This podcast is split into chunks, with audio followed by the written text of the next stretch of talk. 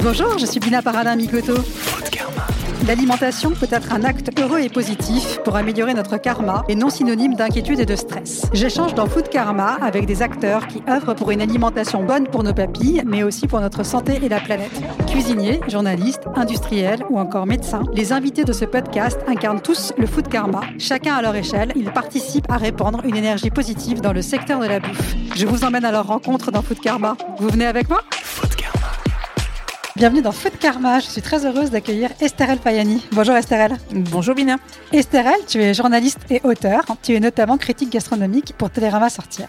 Tu as à ton actif une trentaine d'ouvrages, dont le dernier en date est La cuisine des beaux restes chez Flammarion, paru en mai 2021.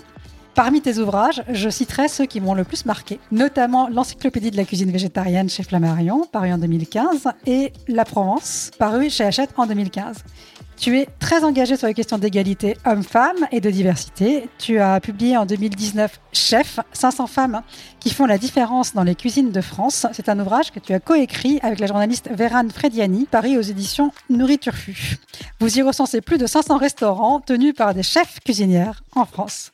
Esther, je suis particulièrement heureuse de te recevoir au micro de Food Karma car j'admire ta capacité à, d'un côté, penser l'alimentation et ses enjeux et de l'autre côté, à les traduire en actes et conseils qui permettent à tout un chacun de changer. C'est exactement ce que tu proposes dans la cuisine des restes. Dans ton dernier euh, ouvrage, La cuisine des beaux restes, tu nous incites à sublimer nos restes pour lutter contre le gaspillage alimentaire. Est-ce que tu peux me raconter un peu cette démarche? Alors en, fait, c'est une question de, vision du, monde. Moi, j'ai du mal à voir ça euh, comme des restes. En fait, c'est tout est tout est là. Je crois qu'on est souvent, on ouvre le frigo, euh, la porte du frigo, et on fait oh là là, qu'est-ce que je fais à manger? Moi, si j'ouvre la porte du frigo et que je vois euh, une boîte de riz cuit de la veille et puis un pied de brocoli qui s'ennuie.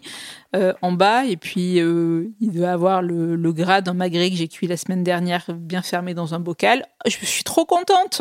J'ai pas à me casser la tête, je vais faire un riz sauté. Euh, c'est beaucoup plus simple de démarrer un repas quand on a un point de départ. Et parfois, c'est un tout petit point de départ qui me reste qui va me permettre de monter tout mon repas.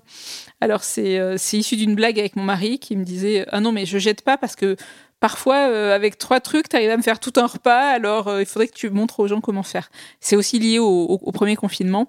On a tous eu, euh, je crois qu'on a beaucoup sorti nos placards. On a tous, on a tous mis à profit cette période pour faire de la place. Il fallait pas qu'on sorte. L'extérieur était devenu source de contamination, donc moins on mettait les pieds dehors, mieux c'était. Et donc, on, a, on en a profité pour utiliser tout ce qu'on avait à la maison. Et ça a permis de se rendre compte qu'on avait bien plus sous la main que ce qu'on croyait.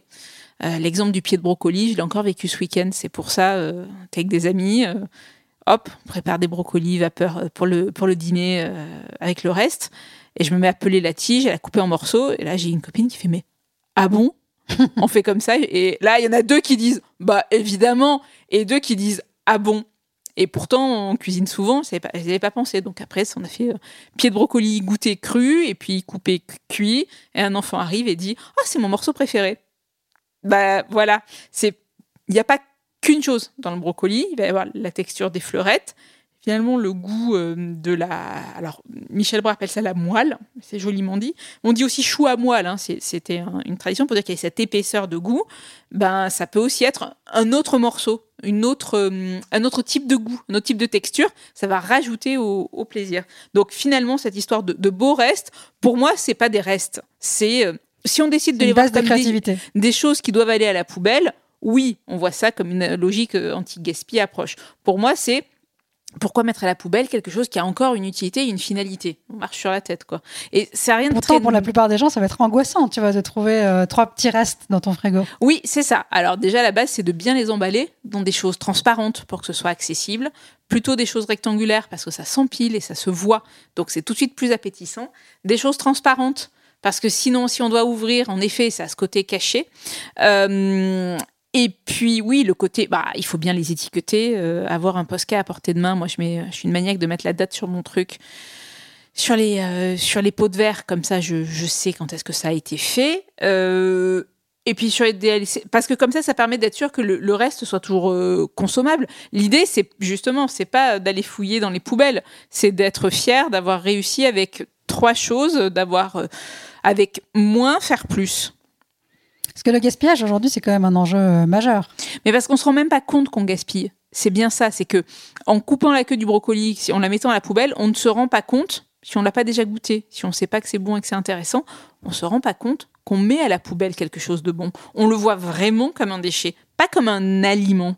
Et c'est ça qui est euh, tout le travail à faire sur le gaspillage, c'est euh, est-ce un déchet, est-ce un aliment? Et là, d'un coup, euh, ça réduit beaucoup ce qu'on met à la poubelle.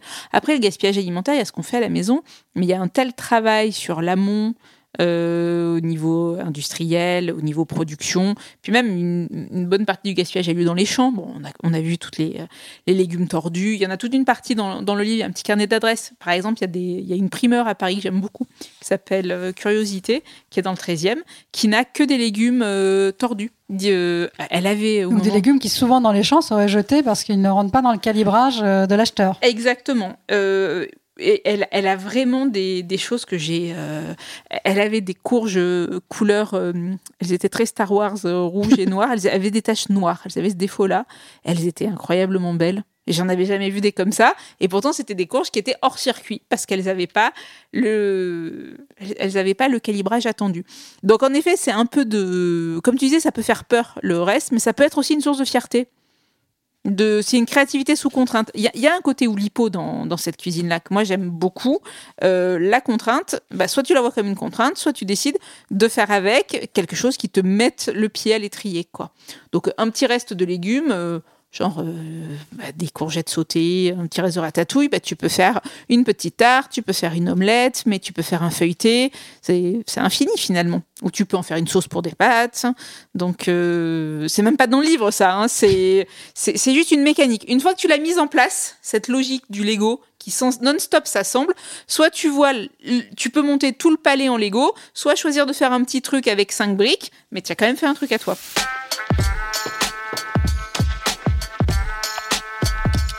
Moi, ce que j'aime beaucoup dans ton livre, c'est que tu accompagnes euh, les gens sur plein de services, plein de petits conseils pratiques, pardon, euh, sur comment acheter, comment avoir la bonne dose, parce que finalement aussi, un des sujets, c'est de ne pas créer de reste, peut-être, parfois. Alors, ou choisir d'en créer quand on en a envie. Euh, oui, peser, mesurer, veiller à pas trop cuire à l'avance. Euh, c'est une bonne gestion. Finalement, c'est de l'économie ménagère euh, de base. J'ai l'impression d'être une ménagère des années 50 en expliquant ça. Mais c'est un peu ce, ce, retour, euh, ce retour-là. La société d'abondance a créé, a créé ça. Plus on achète de produits bruts, plus on va avoir de déchets, de choses qui étaient perçues comme des déchets à réutiliser quand tu achètes des produits déjà transformés, il y a toute une partie du gaspillage que tu vois pas du tout finalement. Donc, euh, euh, et comme d'habitude, j'ai pas répondu à ta question. Il faut que tu me la reposes. C'est très dur pour moi de répondre à une question. Non, c'est bon. Je pense que tu as bien répondu. La question, c'était dans ton livre, tu accompagnes les gens avec plein de petits trucs pour. Euh, ah oui, sur la juste quantité. La... Oui. la chaîne, avoir la juste quantité. Oui. après, il y a aussi une histoire de gain de temps. C'est que si on choisit de cuisiner des produits bruts, euh, on va mettre plus de temps parce qu'il va falloir les peler, les couper, les cuisiner. Mais avec un produit brut, on a beaucoup plus de possibilités de tirer des produits différents. L'exemple facile, c'est le poulet. Tu peux choisir d'acheter un poulet entier. Tu peux aussi choisir d'acheter trois cuisses euh, si vous êtes pas, si on n'est pas nombreux ou si c'est parce que si tu aimes préparer. Bah, avec la peau, tu vas pouvoir faire bah, des chips de peau de poulet si, si tu as envie. Tu peux les faire cuire au four et après utiliser la chair. Ou tu peux les désosser, faire un curry avec la chair et un bouillon avec les os. Tu as déjà fait trois plats différents. Euh, si j'achète un morceau de poulet déjà cuit, euh, ça va me permettre beaucoup moins de possibilités que ce petit travail que j'ai fait en amont. Donc, euh, plus tu achètes de produits bruts, plus tu peux faire de choses différentes avec. Et plus tu vas créer de restes. Quand j'ai fait euh, mon curry d'un côté et mon bouillon de l'autre, ben, j'ai à nouveau deux plats qui sortent de la même chose. Euh, quand tu fais du riz, moi j'en fais toujours pour deux repas. Un qui va être du riz blanc qui va servir avec bah, un curry de légumes.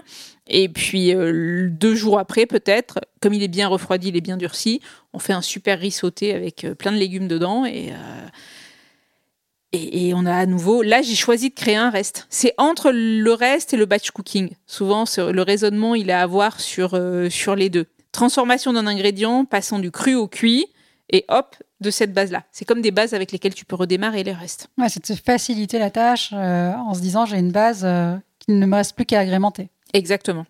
Et euh, tu sensibilises aussi sur euh, un sujet qui, moi, m'échappait pas mal, qui sont tous les restes liquides. Ah, ça, c'est, c'est marrant que tu reviennes là-dessus parce que on me l'a beaucoup euh, souligné, en fait. Ça, que faire avec le reste de café? C'est une question que je me Malheureusement, je ne me posais pas, mais effectivement, au même titre que les légumes, le café n'a pas de raison d'être jeté. Il y, a des gens qui me disent, mais comment tu fais pour avoir des restes de vin, surtout après, après tous les confinements, ou les restes de café parce qu'ils finissent la cafetière?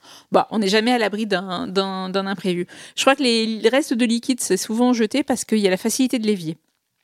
Euh, c'est pas un déchet qu'on voit. C'est pas un déchet qu'on voit, c'est ça. Alors que remplir sa poubelle, au final, il va bien falloir la descendre. Et si tu jettes un truc liquide, ça va couler, c'est dégueulasse, il va faire nettoyer la poubelle et ça nous casse tous les pieds.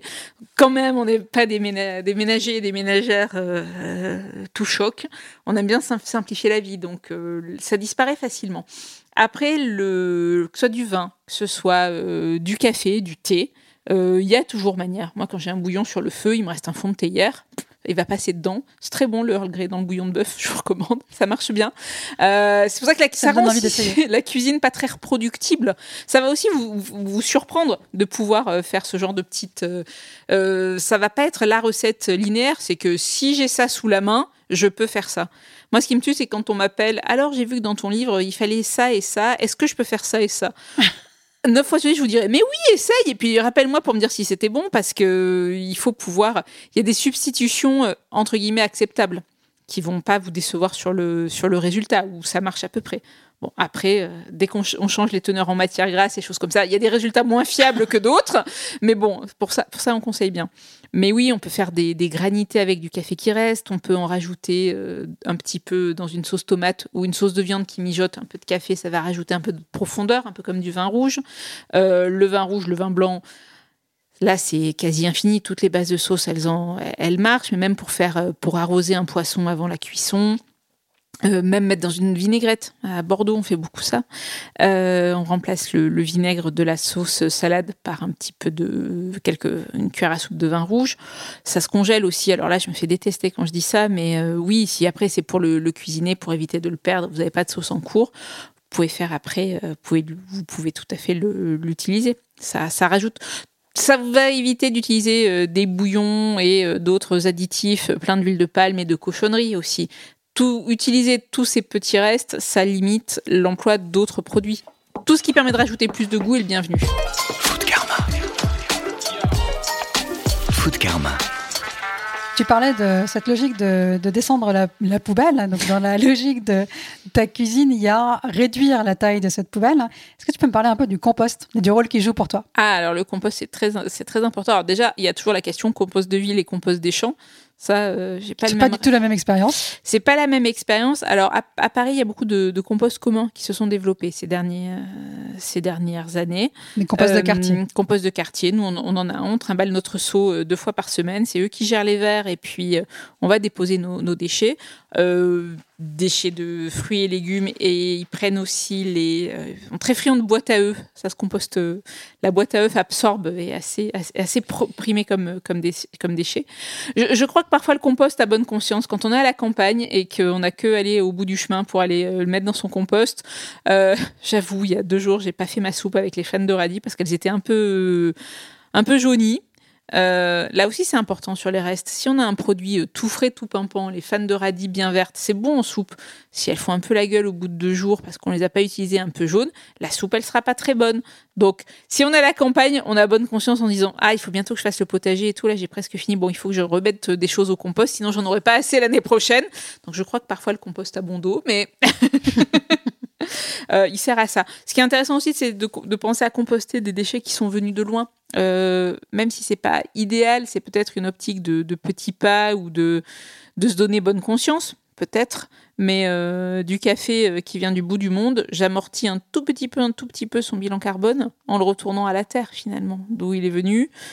si je le mets dans mon compost, il n'aura pas fini complètement. Il aura fait tout ce trajet non seulement pour que nous donner un bon stimulant, euh, un, bon, un bon stimulant caféiné, mais aussi pour nourrir, pour nourrir la terre. Donc, c'est un moindre mal peut-être. Alors, si je suis euh, novice en matière de gaspillage alimentaire, est-ce que tu peux me donner un petit tips ou une recette où tu vas être particulièrement fier d'avoir recyclé un reste? Hum, alors ça, c'est une colle parce qu'il y en a trop. Alors, je crois qu'aussi le produit qu'on dépense le qui est le plus jeté en France, c'est le pain. Je crois que la, chose la plus euh, évidente à faire, c'est c'est penser à utiliser, euh, utiliser son pain. Et pour ça, surtout, tu fais avec du pain? Il y a, y a, tellement de, de, choses à faire. Alors, moi, il y a une recette que, que j'aime. Alors, évidemment, la chapelure, euh, la base, on l'oublie toujours, il faut que le pain soit sec, mais vraiment sec. Et ça suffit pas que vous ayez une baguette rassie d'une semaine au frigo. Il faut la couper en morceaux et la passer un peu au four pour qu'elle soit vraiment desséchée, pour qu'elle devienne friable. Sinon, ça va pas bien se garder. Euh, c'est pas la peine d'allumer le four pour faire de la chapelure. C'est pas la peine de rajouter une dépense énergétique au fait qu'on veuille éviter les restes. Vous pensez à mettre votre baguette en morceaux dans un plat à gratin et quand vous préchauffez votre four ou quand vous avez sorti un plat du four et que votre four est éteint, vous mettez votre plat dedans pour finir de dessécher.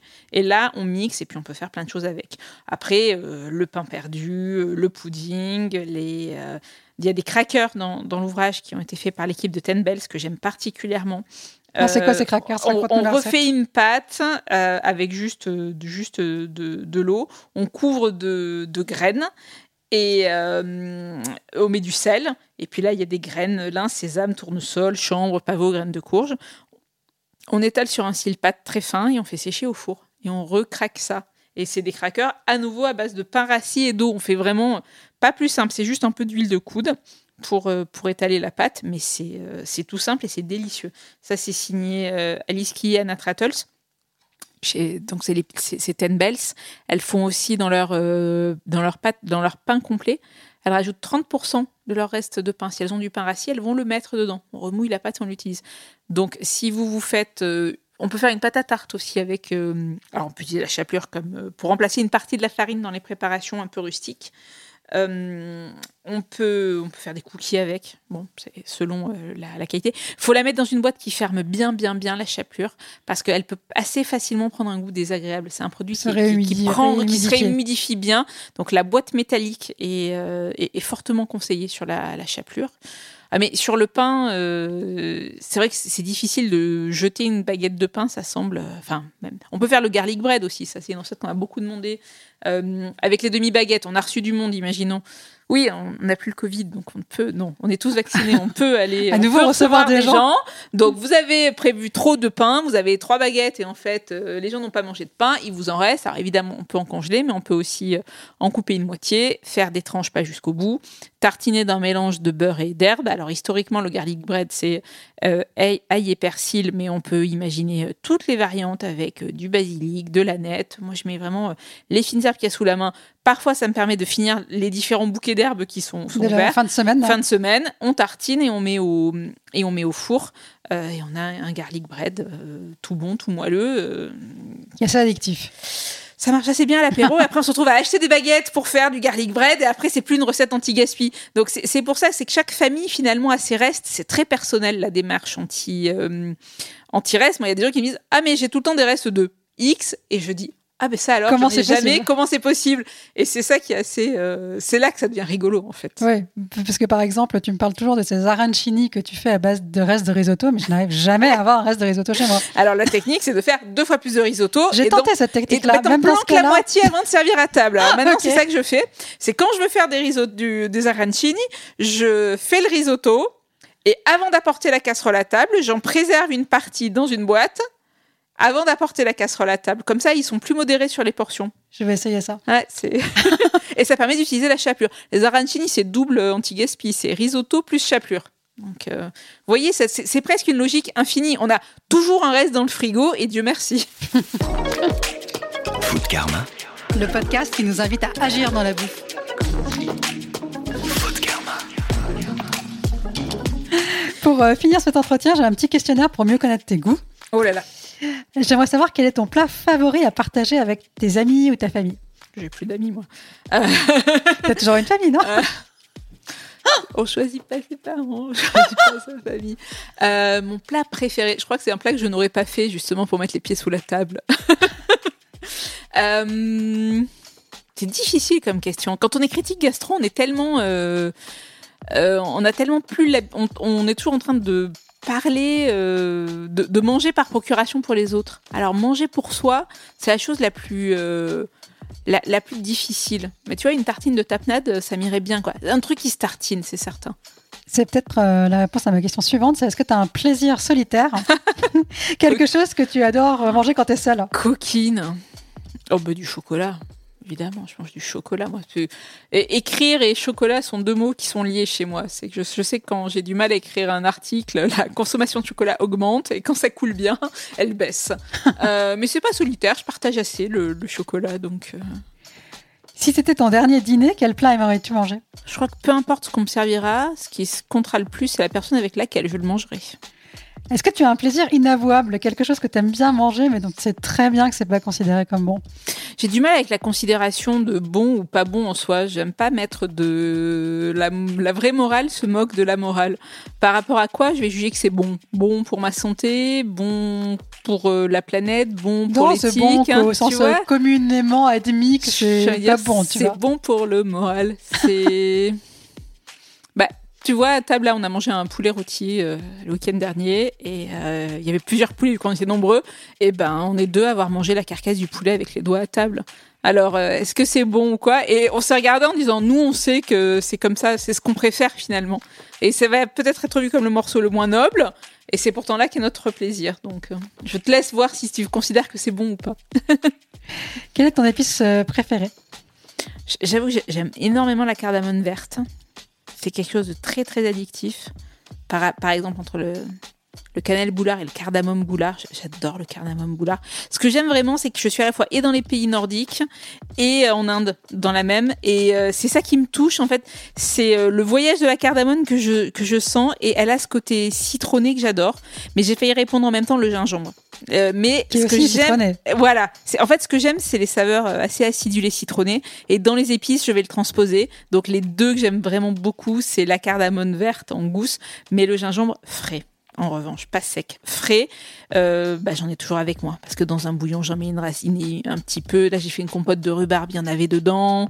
Euh, c'est un truc magique le gingembre frais. J'en t'en mets et on sait pas qu'il est là et le plat est dix fois meilleur. Ça donne du relief, ça rend brillant tout. Ça, ça donne un relief, un peps euh, incroyable. Donc c'est ces deux-là en fait. Quel est ton premier souvenir d'épices? Un premier souvenir d'épices? Moi, j'ai passé beaucoup de temps en Sicile en, en étant enfant et c'est et c'est c'est pas une épice, ça va être ce, ce, c'est l'odeur de l'amande. L'odeur de la, des, gâteaux à la pâte d'amande, la fruta martolane. Et c'est marrant, je renvoie ça à une épice parce que c'était tellement fort, mais parce que c'était... Euh, il y a la note d'amande amère qu'on ne trouve plus tellement.